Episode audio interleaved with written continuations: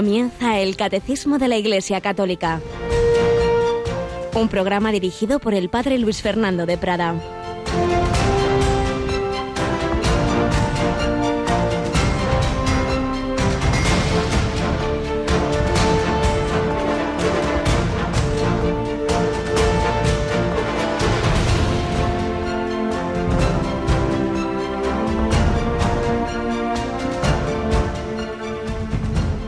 Joven, a ti te lo digo, levántate.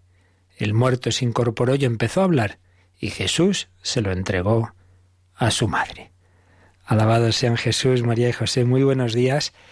En este, en este martes, en este martes 17 de septiembre, estamos ya en la segunda quincena de este mes de septiembre, va terminando el verano, entramos ya enseguida en el otoño, pero todos los tiempos, todas las estaciones, las vamos viviendo con nuestro Señor Jesucristo. Yo estaré con vosotros todos los días hasta el fin del mundo, con la Virgen María, tan presente en este mes, con San José, su esposo, con todos los ángeles y santos de Dios, viviendo en las circunstancias a veces gozosas, a veces dolorosas. El Evangelio de hoy nos habla de una circunstancia muy dolorosa, cuando Jesús con sus discípulos iba hacia Naín y salía el entierro de un joven, hijo único de su madre viuda. Una situación realmente dramática. La mujer iba llorando y al verla Jesús se compadeció de ella y le dijo, No llores. Se acercó al ataúd, lo tocó. Todo el mundo se quedaría impresionadísimo y se oyó la voz fuerte de Jesús, Muchacho, a ti te lo digo, levántate. San Agustín y otros santos han visto en estas palabras de Jesús no simplemente lo que en aquel momento ocurrió, una resurrección corporal, sino tantos millones de resurrecciones espirituales del propio San Agustín, por ejemplo, muertos en el espíritu, separados de Dios, en pecado mortal, sin la vida divina, sin el amor, sin esas gracias que el Señor quiere que estén en nuestro corazón, sino que echamos de nuestra vida esa vida divina y vivimos a un modo animal o a un modo meramente humano cuando estamos llamados a vivir al modo divino. Nos separamos de la verdadera vida, morimos, pero Jesús es capaz de resucitarnos.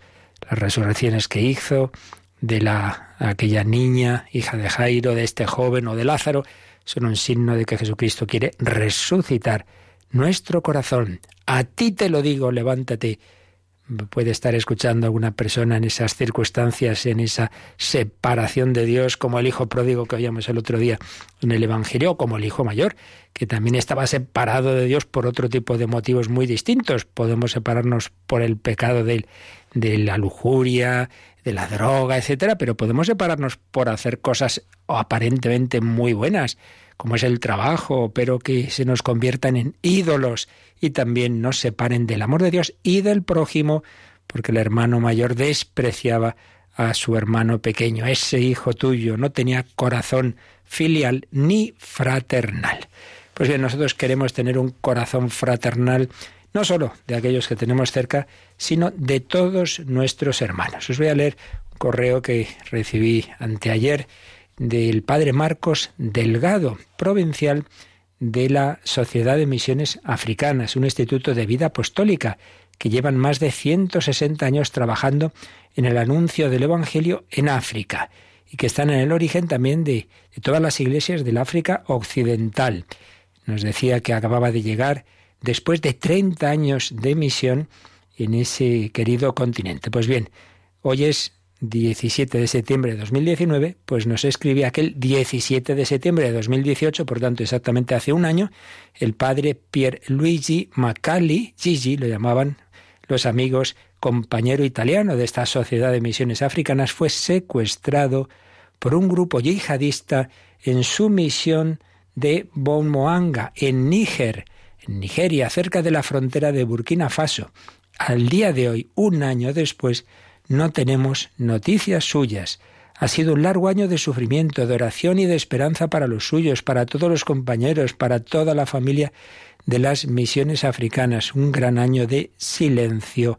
Al celebrarse el primer año de su secuestro, nuestro instituto ha organizado una Eucaristía para pedir por él y su liberación. Por ello, eh, nos invitan esta noche a un encuentro de oración a las, este martes 17 a las 8 de la tarde en la parroquia del Espíritu Santo en Madrid, en Metro Carmen. No confundamos con el con otro santuario del Espíritu Santo, parroquia del Espíritu Santo, Metro Carmen de Madrid. Esta noche a las 8 para pedir por la liberación de este sacerdote. ¿Cuántas noticias nos llegan negativas de la Iglesia y qué poco estas cosas, ¿verdad?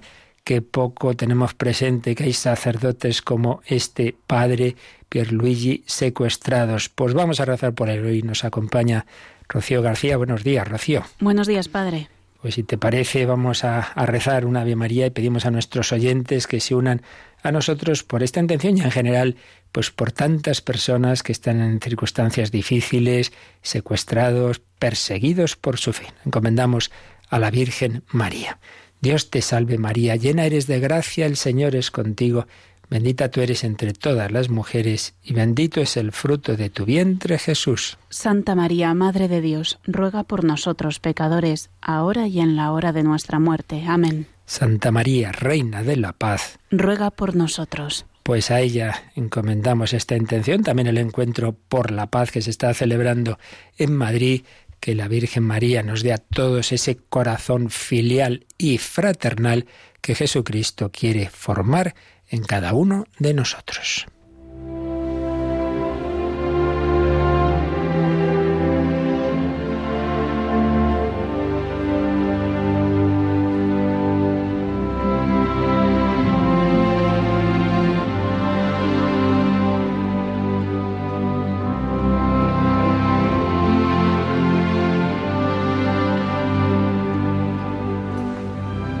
Un deseo del corazón de Jesús, Santa Maravillas de Jesús y el Cerro de los Ángeles.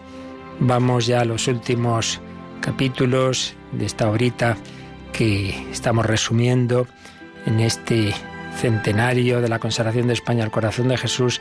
Estamos recordando cómo el Señor inspiró a esta Santa Carmelita, Santa Maravillas de Jesús, esa fundación en el Cerro de los Ángeles pues vimos cómo surgió todo, vimos cómo esa comunidad pues fue expulsada de su convento cuando empezó la guerra civil, cómo estuvieron un año en un piso en la calle Claudio Cuello de Madrid, cómo consiguieron luego salir y volver a España, concretamente a las Batuecas en Salamanca, y cómo ya al ir terminando la guerra pudieron volver al cerro Allí, pues primero, bueno, claro, todo estaba absolutamente destrozado, en un lugar, pues, eh, en que había habido mucha, muchos bombardeos, todo, pues, pues una situación lamentable, pero esas monjas abnegadas, unas poquitas que se fueron de las batuecas allí a ir preparando el convento, principio, pues viviendo en lo que había sido la casa de los capellanes.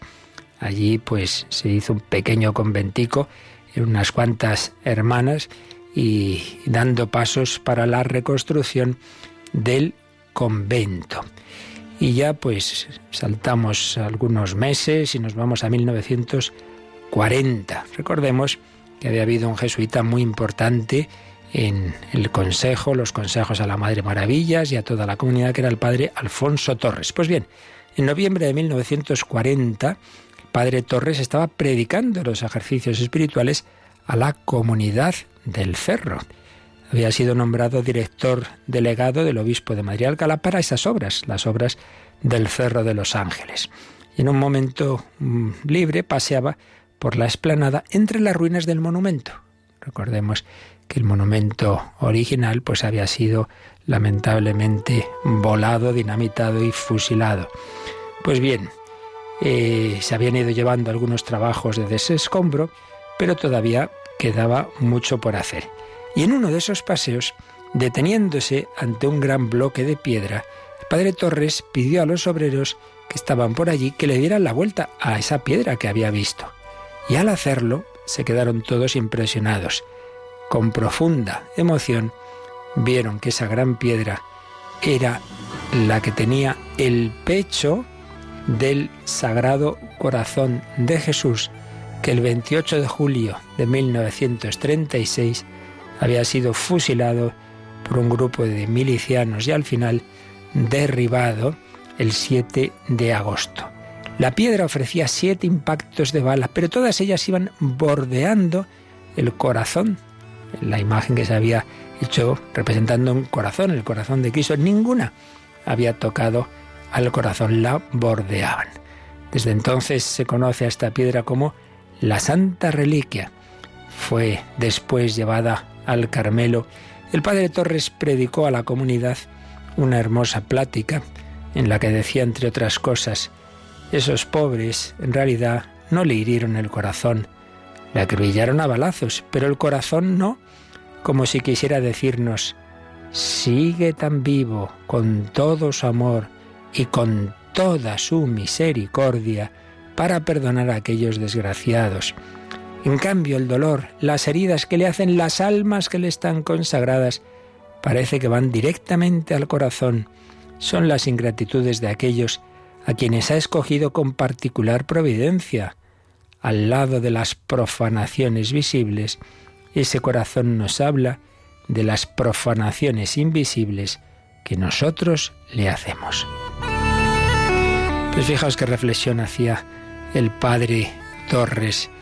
Muchos hacen cosas muy malas, muy espantosas, sin duda, pero en muchos casos, sin duda, Jesús dirá, Padre, perdónalos porque no saben lo que hacen. Pero otros sí lo sabemos, y particularmente en Perelemonian, en el corazón de Jesús, se quejó a Santa Margarita María que le dolían especialmente las ofensas de las almas consagradas, los que sí conocemos al Señor y tantas veces le tratamos mal, pues podemos tener subjetivamente hablando, podemos hacer que eso le duela más al Señor que otros pecados que en sí mismos pueden ser gravísimos, como es una profanación. Y sin duda al Señor le, le dolería más esas negaciones de Pedro que lo que pudo hacer Pilato o Herodes en la pasión, porque eran las negaciones de un amigo. ¿Y nosotros? ¿Cómo tratamos a nuestro amigo, a nuestro Redentor, a Jesucristo, nuestro Salvador?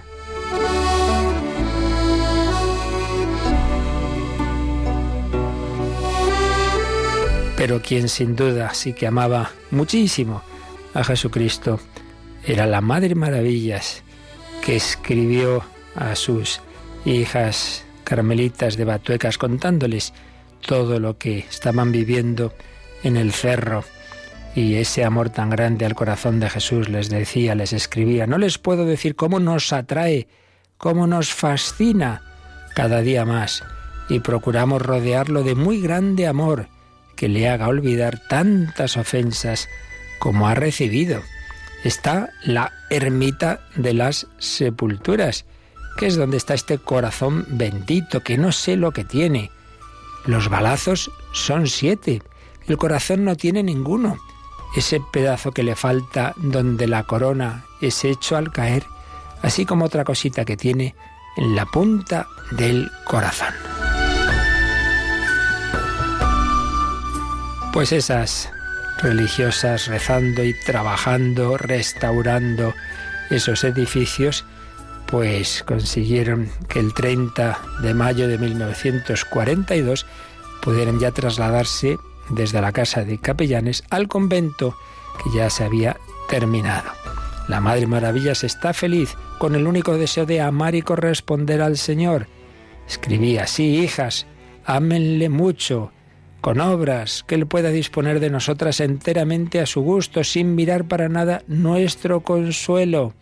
Desgraciadamente hay tan pocas almas, incluso de las que le están consagradas, que se den del todo al Señor. Démonos nosotras, a pesar de nuestra nada, y cuanto mayor sea esta nada, con más confianza, pues más le agradaremos a Él.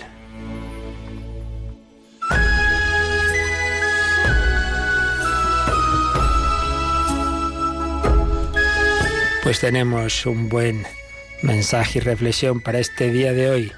Cuántos pecados hieren al corazón de Cristo, cuántos balazos, cuántas ofensas, a veces con más conciencia, a veces con menos, pero en cualquier caso, nosotros pensemos cada uno en sí mismo, cuántas veces yo te he ofendido, te he disgustado, me quejo, ay, ya me han tratado mal, me han dicho, y tú al Señor, ¿cómo le tratas? No le dolerá tantas cosas que le has hecho, dicho u olvidado, pues vamos a darnos a Él, como decía la Madre Maravillas, vamos a reparar, amar al amor no amado, no amado por mí mismo tantas veces, pedir por los que no lo conocen y pedir que todos le correspondamos. Mira este corazón que tanto amado a los hombres y que a cambio no recibe de la mayor parte de ellos, sino ingratitudes, desprecios e indiferencias.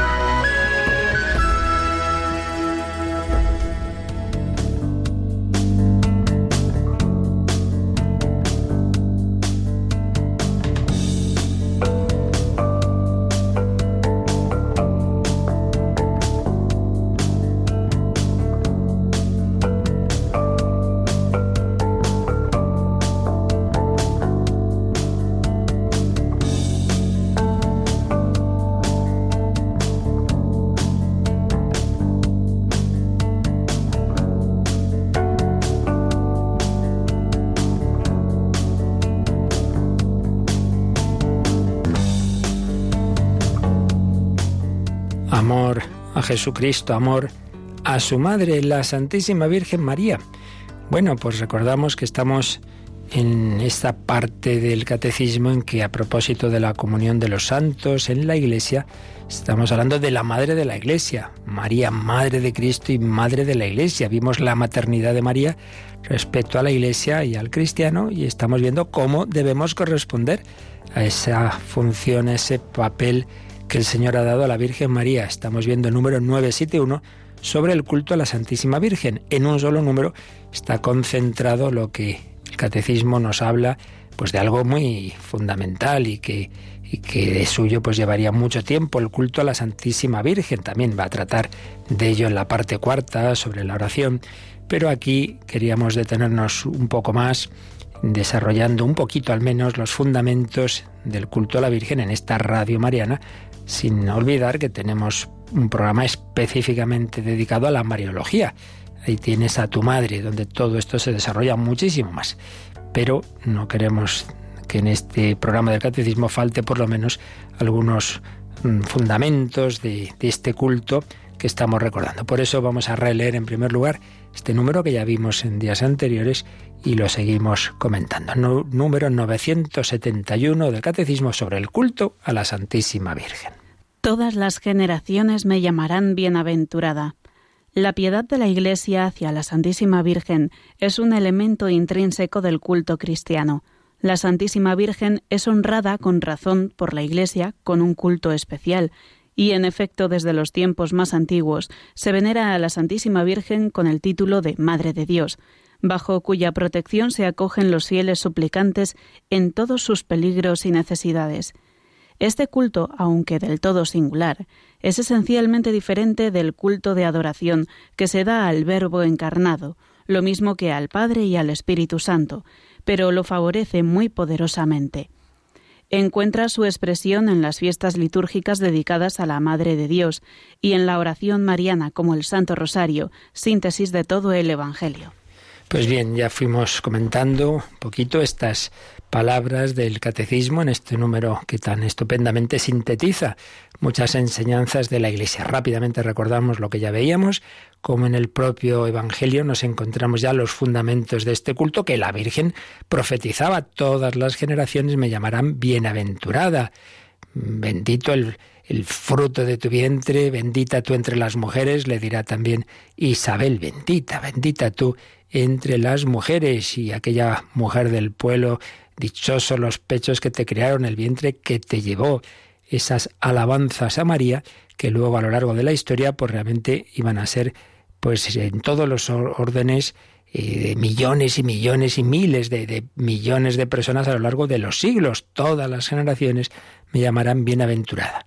Veíamos, como dice aquí el catecismo, que hay que distinguir siempre el culto que se le debe a solo Dios, no adoréis a nadie más que el culto de la tría, del culto a María y a los santos. Pero dentro de los santos, la veneración, la dulía, está la hiperdulía. No es lo mismo la Virgen que cualquier otro santo. Uno puede tener más o menos devoción a un santo o a otro, pero en el caso de la Virgen debe estar presente en la vida espiritual de todo cristiano, como enseguida vamos a recordar culto litúrgico, diversas fiestas y culto en la oración no litúrgica, pero también muy importante y de una manera muy particular el rosario, síntesis de todo el Evangelio recomendado por tantos papas y por la propia Virgen María en esas revelaciones que la Iglesia ha reconocido como auténticas, como Lourdes, como Fátima, etc. Pues vamos a seguir desarrollando un poquito lo que aquí nos dice el Catecismo. En días anteriores veíamos dos grandes enseñanzas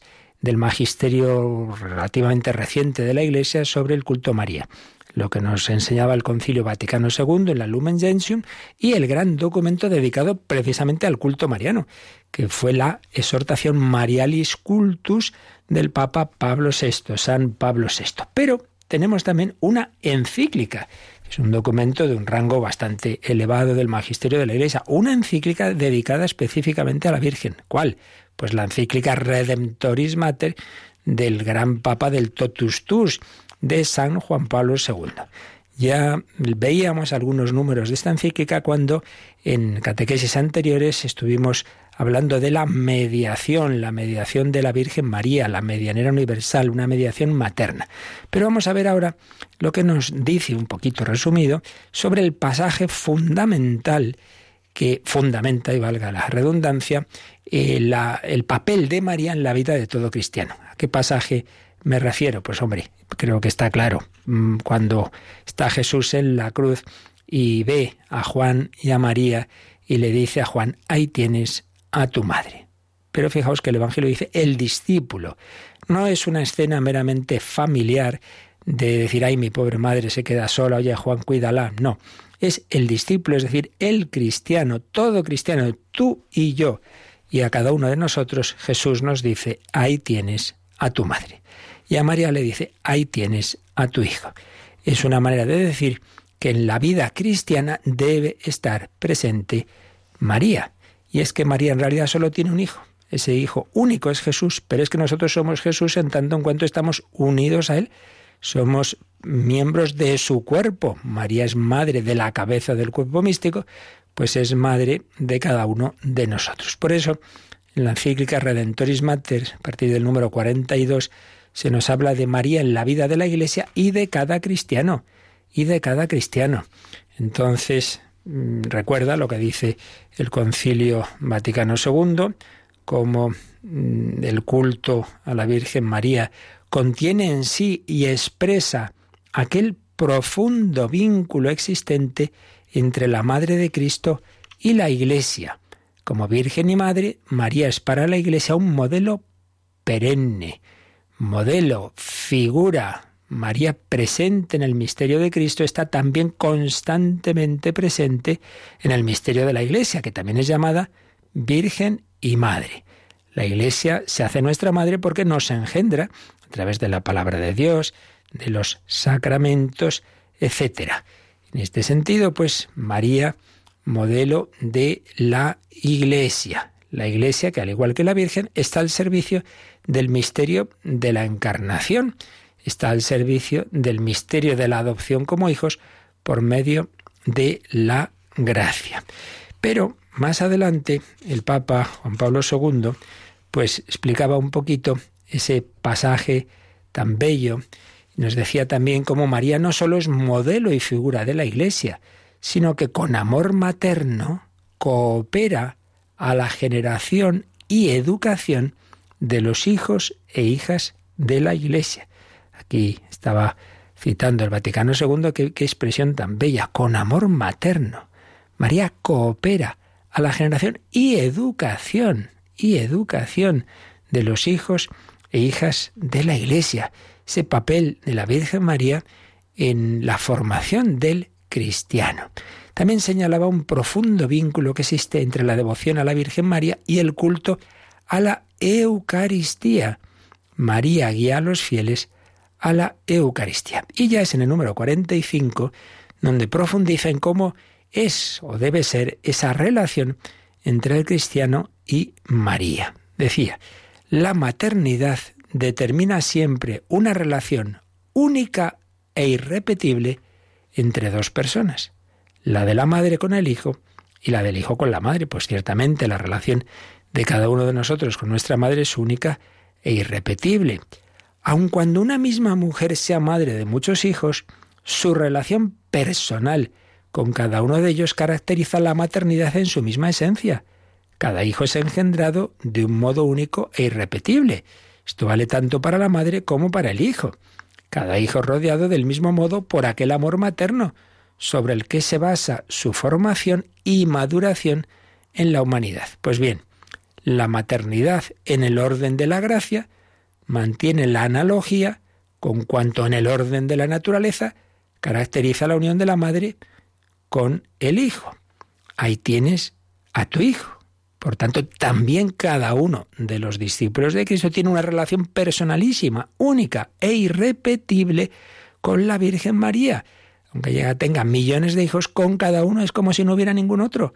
Relación personal, relación única e irrepetible. Y por eso en toda vida cristiana debe haber una dimensión mariana. Ya lo decíamos, no es algo opcional. No se puede ser cristiano sin ser mariano, dijo Pablo VI. El Redentor confía a su madre al discípulo y al mismo tiempo se la da como madre. La maternidad de María, que se convierte en herencia del hombre, es un don. Fijaos, el testamento de Jesús, ahí tienes a tu madre. Cuando va a morir, nos da ese regalo. Su madre es la nuestra. Un don que Cristo mismo hace personalmente a cada hombre. El Redentor confía a María a Juan, en la medida en que confía a Juan a María. A los pies de la cruz comienza aquella especial entrega del hombre a la Madre de Cristo, que en la historia de la Iglesia se ha ejercido y expresado posteriormente en modos diversos. Pues claro que sí. A lo largo de la historia de la Iglesia, esa presencia de María, humilde, discreta, los primeros siglos, como un poco más escondida, han explicado los santos, que, que el Señor quería asentar ante todo, claro, la fe de todos y, en, la centralidad de Jesucristo. San Luis María Griñón de Montfort decía que si desde el principio se hubiera mostrado la belleza de la Virgen María, quizá algunos la hubieran adorado de una manera equivocada y hubieran pensado que el centro estaba ella, en, ella. No, no, María nos dice, no, no, haced lo que mi hijo os diga, haced lo que él os diga, como dijo en Caná. Pero asentada esa centralidad de Jesucristo, los últimos siglos el Espíritu Santo ha querido que veamos más esa presencia de María y luego también de su esposo San José. Entrega. La entrega es la respuesta al amor de una persona y en concreto al amor de la madre. Este es el fundamento y el fondo del culto a María. Luego están las expresiones externas, pero no nos olvidemos, lo externo siempre debe responder a una actitud interna del corazón y esa actitud ante todo es la entrega. Si uno hace muchos muchos actos y muchas novenas y muchos tal y cual, pero sin entregar el corazón, pues hombre, faltaría lo esencial, lo esencial de la verdadera devoción mariana o, como dice Juan Pablo II, dimensión mariana de la vida. Eso es lo fundamental, la dimensión mariana de la vida. Y hay una cosa muy interesante, mirad, San Juan dice el Evangelio que cuando Jesús dijo, ahí tienes a tu madre, mm, normalmente hemos oído la traducción de mm, que, que San Juan la acogió en su casa. Bueno, es una traducción, pero dicen los expertos que mucho más exacta es la acoge entre sus cosas propias, que es la traducción que ponía San Juan Pablo II en esta encíclica, en el número 45 de Redentoris Mater, aunque ocurre una cosa curiosa, y es que cuando esta encíclica se tradujo al español, pues al poner la frase bíblica, Mm, se, puso la frase bíblica que estaba en la versión litúrgica de las lecturas que, que había en ese momento, que ponían en su, casa. Con lo cual, el Juan Pablo II decía una cosa y luego la, frase que se puso decía lo contrario. Pero lo que Juan Pablo II insistía era en esa traducción más fiel. Acogió San Juan, el discípulo, el cristiano, a María entre sus cosas propias. El cristiano acoge a María entre sus cosas propias y añadía el Papa, la introduce en todo el espacio de su vida interior, es decir, en su yo humano y cristiano. ¿Qué es lo esencial del culto mariano? Acoger a María en tu yo humano y cristiano, en el espacio de tu vida interior. ¿Tienes presente a María en tu corazón? Pues esa es la clave del culto cristiano. Seguía diciendo que esta relación filial esta entrega de un hijo a la madre no solo tiene su comienzo en Cristo, sino que se orienta hacia Él María sigue repitiendo a todos lo que dijo en Cana, haced lo que él os diga. Por eso, como explicaba también San Luis María Griñón de Montfort, no hay que tener miedo de ser muy... A ver si soy demasiado mariano y me olvido de Jesús. Tú tranquilo, que la Virgen María no es nada prota, protagonista, te va a llevar a Jesús. La Virgen María nos lleva siempre a Jesucristo, no hay que tener miedo. De María nunca ansatis, que decía también San Bernardo. No te preocupes, que no va a haber peligro de que seamos demasiado marianos, porque si somos verdaderamente marianos, otra cosa es un culto, un culto mal fundado. Por eso estamos recordando aquí estos fundamentos verdaderos de esa espiritualidad mariana. María, Madre de Cristo, Madre de la Iglesia, Madre del discípulo, Madre del cristiano, que la debe acoger entre sus cosas propias, entre las dimensiones eh, de la vida espiritual, de la vida cristiana, debe siempre estar la relación personal única e irrepetible con la Virgen María. Dimensión de confianza. María me quiere, María es mi madre, María me educa y por tanto de correspondencia. Quiero entregarme a ella como madre, como reina, como señora. Luego ya están los matices, eso y así, que dependen del carisma de cada uno y lo vemos en, la, en tantos santos, matices de esa relación con la Virgen María, pues uno se fija más en esa confianza en la madre, otro yo quiero ser buen soldado de María, de extender el reino de amor de su Hijo Jesucristo, por, por ejemplo el Padre Colbe, fundando la milicia de la Inmaculada. Bien, eso ya son esos matices eh, que en cada caso pues el Señor inspira de una forma o de otra, pero en todos esa presencia de la Virgen María que nos lleva a Jesús, que es puente y camino hacia Jesucristo, como expresaba Cesario Gabaraín en esta canción con la que vamos a decirle también a la Virgen María que queremos que ella esté presente en nuestra vida.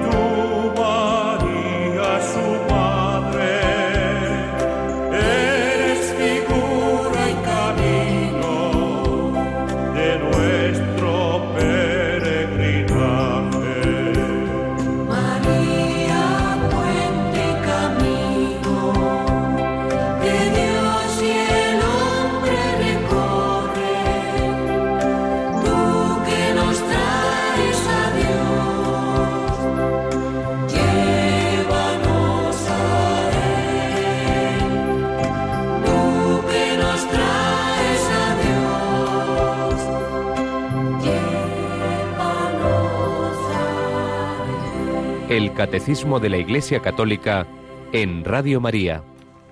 Tú que nos traes a Dios, llévanos a Él, el verdadero culto a María, nos lleva a Jesús. Vamos a intentar desarrollar un poquito eh, los matices de este culto, de esa relación con la Virgen María. Nos fijamos ahora, como lo explicaba el padre José Antonio Abad, que fue profesor de liturgia en la Facultad de Burgos, una ponencia sobre el culto de veneración a María, que tuvo en una de aquellas semanas de teología espiritual que hubo durante años en Toledo. Nos explicaba tres aspectos, tres vertientes del culto a María. La ejemplaridad, la intercesión y la veneración. Ejemplaridad, intercesión y veneración.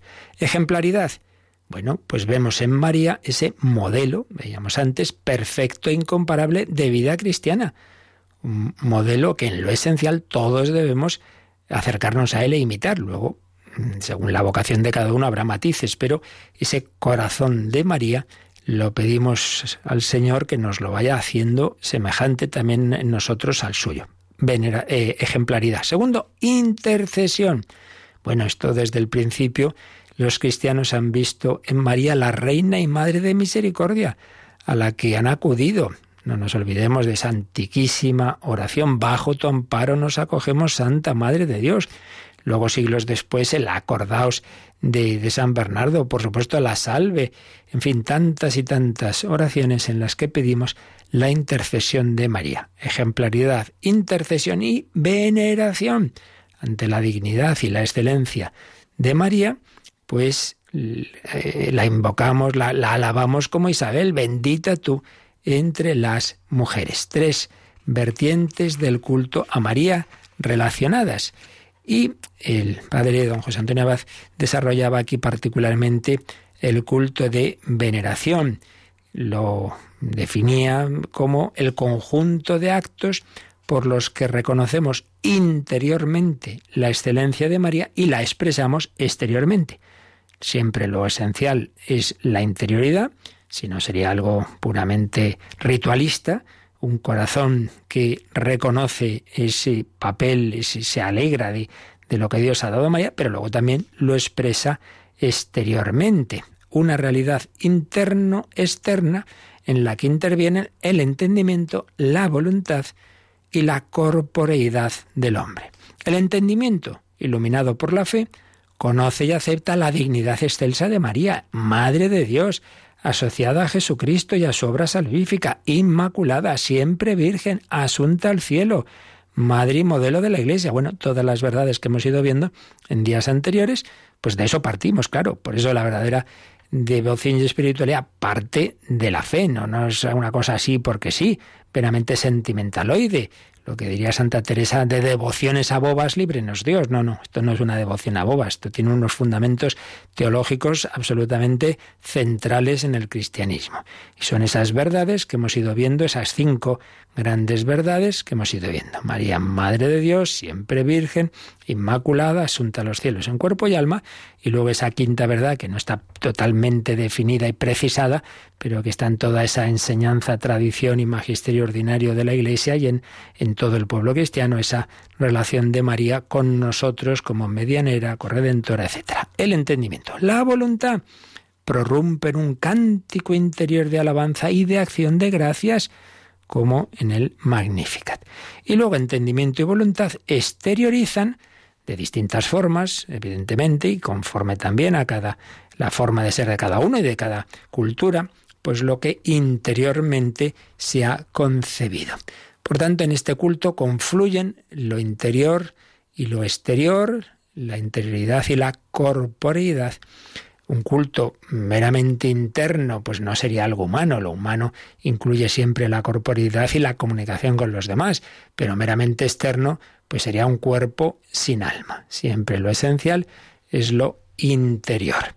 Así pues, tres aspectos del culto que siempre debemos tener presentes. Esa ejemplaridad que a fin de cuentas es el, el fin que, busca el Señor, pues que la relación con María nos ayude a parecernos a ella. Por eso, otra, otra autora, en este caso una laica, Ana, Ana Pícola expresaba esto en un curso de teología, pues hablando de veneración existencial y veneración cultural.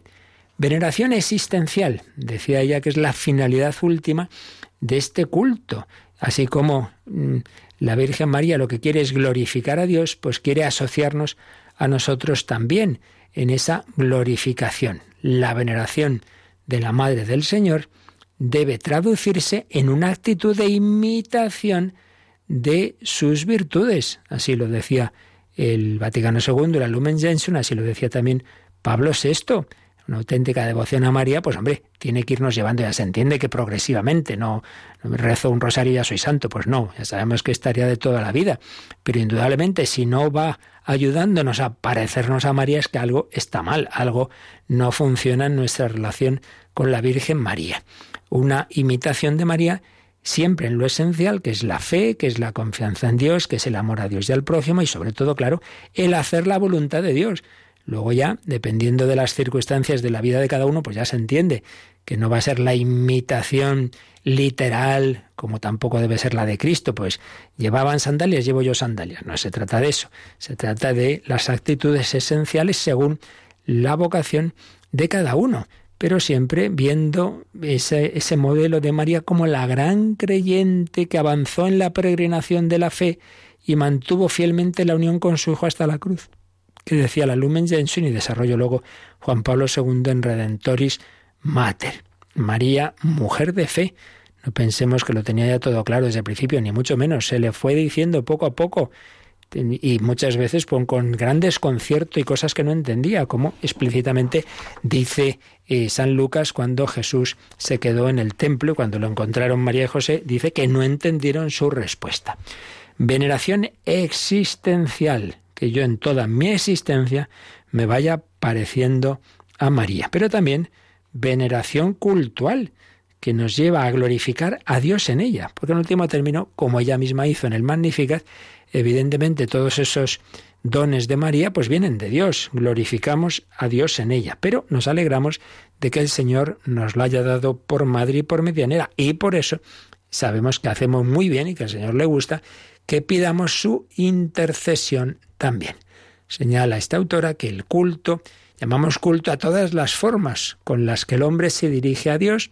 Entonces de nuevo distingue ese culto de adoración del Padre por el Hijo en el Espíritu Santo, en espíritu y verdad, ese culto de la tría que se debe a solo Dios.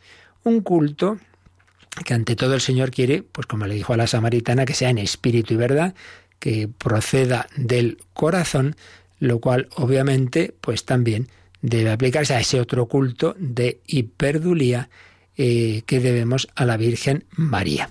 Y aquí podemos recordar lo que Pablo VI expuso en, en esa exhortación apostólica Marialis Cultus. Decía que ciertamente en esto como, como en todo había habido, había podido haber algunas actitudes no bien fundadas. El Concilio Vaticano II, decía Pablo VI, ha denunciado sea la exageración de contenidos o de formas que llegan a falsear la doctrina, sea lo contrario, la estrechez de mente que oscurece la figura y la media y la misión de María. Y había denunciado también algunas eh, falsas devociones, la vana credulidad, que sustituye el empeño serio con la fácil aplicación a prácticas externas solamente, el estéril y pasajero movimiento del sentimiento, meramente, ay, qué bonito, qué emoción, qué emoción, mira esa procesión, estoy emocionado y ahora, según acaba la procesión, a beber, hombre, pues no sé, y a pasarme ahí con los amigotes y a celebrar qué, qué bonita la procesión. Y luego a, a decir barbaridades y a no se sabe qué. Pues claro, algo meramente sentimental, pues indudablemente no sería una verdadera devoción. Por tanto, tenemos que, que pedir vivir ese, ese auténtico, esa auténtica relación con la Virgen María. Y Pablo VI nos daba unas notas, unas notas de esa auténtica espiritualidad. Por un lado, siempre debe tener el culto a María un carácter trinitario y cristológico. Claro, en último término, el culto a los santos y el culto a la misma Virgen María nos lleva al culto que ella daba a la Santísima Trinidad, al Padre, a su Hijo y al Espíritu Santo. Por tanto, dimensión trinitaria propia de toda oración cristiana. Por eso fijaos que en la liturgia pues siempre acabamos pidiendo todo al Padre por el Hijo en el Espíritu Santo, o los salmos que rezamos en la liturgia de las horas, como terminan siempre, gloria al Padre y al Hijo y al Espíritu Santo, como terminamos el Magnificat en vísperas, pues con el gloria al Padre y al Hijo y al Espíritu Santo. Nota trinitaria, nota cristológica, obviamente, lo que es María lo es en tanto en cuanto ella está en relación intimísima con Jesucristo. ¿Quién es María? La Madre de Dios. Eso es lo esencial, esa es la verdad de la que proceden las demás. Nota trinitaria, nota cristológica y nota eclesial, porque, como hemos ido recordando, María es madre de la Iglesia, puesto que es la madre de la cabeza del cuerpo místico. Pero luego también daba Pablo VI cuatro orientaciones que debemos cuidar siempre en el culto a la Virgen María orientación bíblica, litúrgica, ecuménica y antropológica. Bíblica, pues hombre, que nuestra piedad mariana se inspire en la escritura. Tenemos una serie de textos preciosos, pero ante todo no simplemente es citar tal texto y tal otro, sino que nos demos cuenta de la importancia de escuchar siempre la palabra de Dios, una orientación bíblica, una presencia de esa palabra, la misma palabra que María escuchaba siempre. Orientación litúrgica. No nos olvidemos de que lo esencial, lo más importante del culto cristiano es siempre la liturgia y dentro de la liturgia la Eucaristía. Por eso, como nos decía Pablo, este Juan Pablo II en Redentoris Mater, María siempre nos lleva a la Eucaristía. Es muy llamativo en los grandes santuarios marianos, pues esos momentos tan bellos de, de exposición del Santísimo. Realmente es un momento central. Por ejemplo, pensemos en Lourdes, esa impresionante procesión que hay a las cinco de la tarde la procesión del Santísimo, eh, con los enfermos, que suele ser uno de los momentos en que se reciben más gracias, incluso curaciones.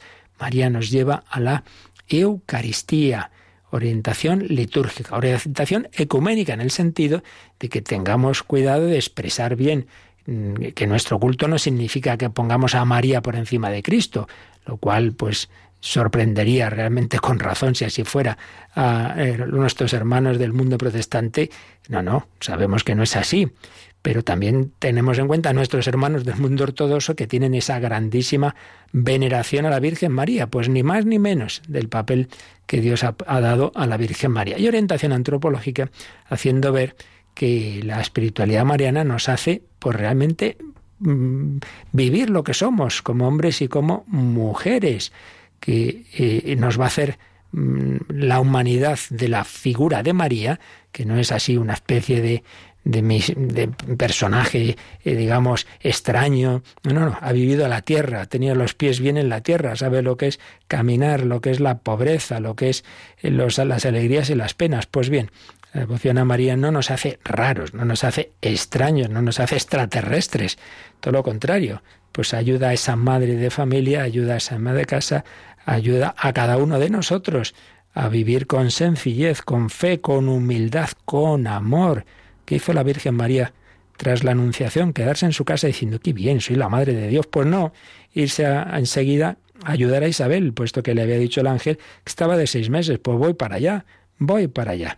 La auténtica devoción, veis, no nos hace solipsistas, no nos lleva a encerrarnos en nosotros mismos. Bueno, pues seguiremos viendo estos fundamentos de la espiritualidad mariana, pero creo que hoy ya hemos dado unos pasos muy interesantes con la ayuda de todos estos teólogos y de estos documentos, esos fundamentos del culto mariano y esas tres vertientes del mismo que nos lleven a parecernos a María, esa dimensión de ejemplaridad, que pidamos su intercesión, ruega por nosotros pecadores, y que le tengamos esa veneración correspondiente a tantos dones que Dios le ha dado, sabiendo que la veneración a María nos va a llevar a Jesús, como ella misma hizo. Ella misma, eh, esas alabanzas que le hizo Isabel, bendita tú entre las mujeres, las elevó a Dios. Proclama mi alma la grandeza del Señor. Se alegra mi espíritu en Dios, mi Salvador. Pues invocamos también a María. Si antes oíamos esta canción eh, española del padre Gavarain, ahora escuchamos a estos hermanos irlandeses que también en otra lengua, como en todas, eh, invocan a la Virgen María. Y como siempre, momento de oración, pero también para quien quiera momento de consulta.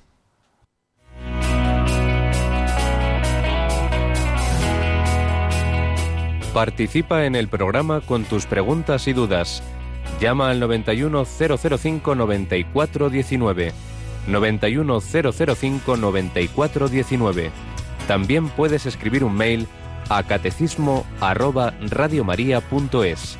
Catecismo arroba radiomaria.es.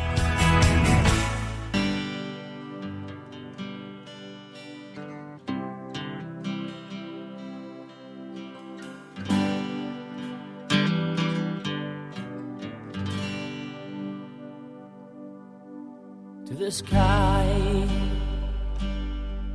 to the mountain, to the river, to the valley, to my hometown, to my country,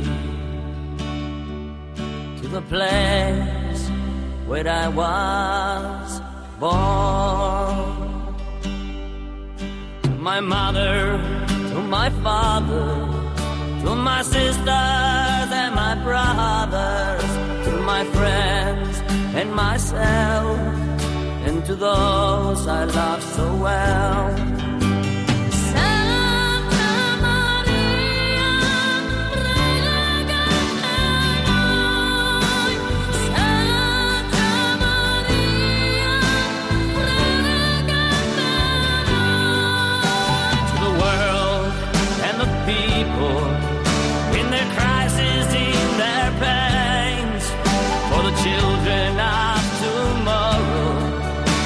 The wars that never end.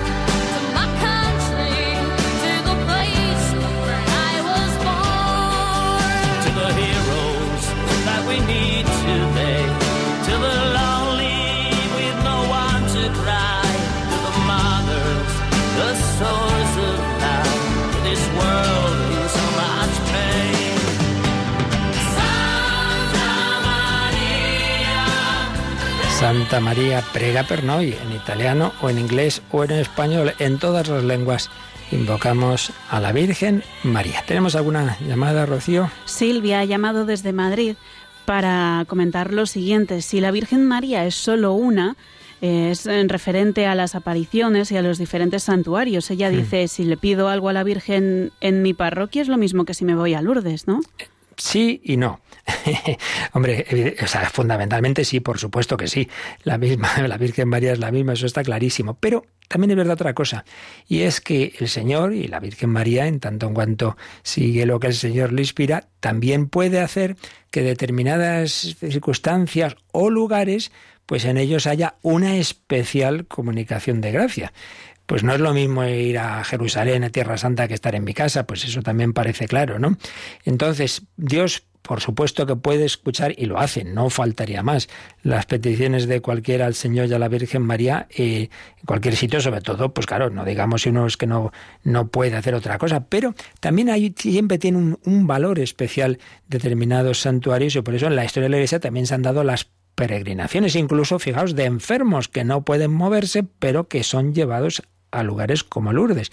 Entonces, siendo muy verdadero que ante todo y sobre todo eh, lo primero que ha dicho Silvia es muy, muy verdad, no faltaría más, que la Virgen María es la misma y que nos escucha en todas partes, pero que eso tampoco excluya el que eh, haya una especial eh, promesa de gracias en determinados tiempos, hay tiempos sagrados, por ejemplo, un año jubilar, entonces en tal circunstancia hay una indulgencia que no hay en tal otra, eh, no es lo mismo el año santo que un año jubilar que otro momento distinto. Hay tiempos especialmente bendecidos, digámoslo así, con comunicación especial de gracias y también lugares.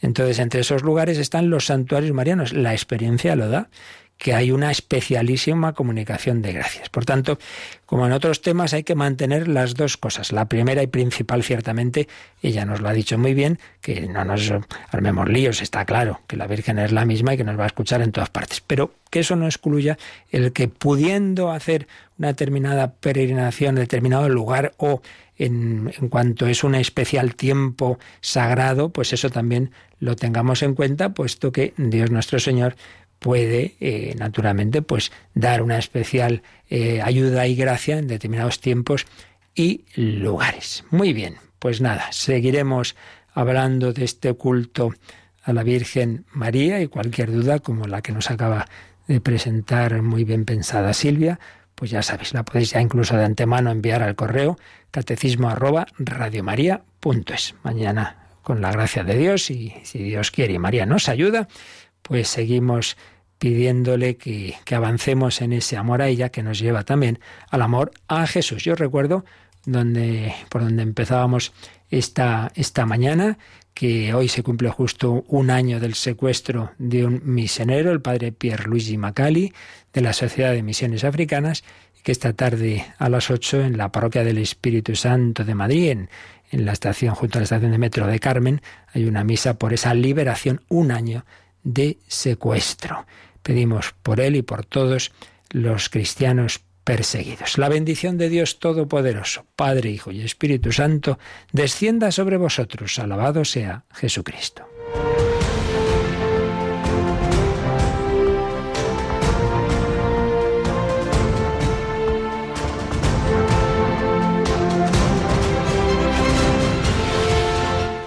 Han escuchado en Radio María el Catecismo de la Iglesia Católica. Un programa dirigido por el Padre Luis Fernando de Prada.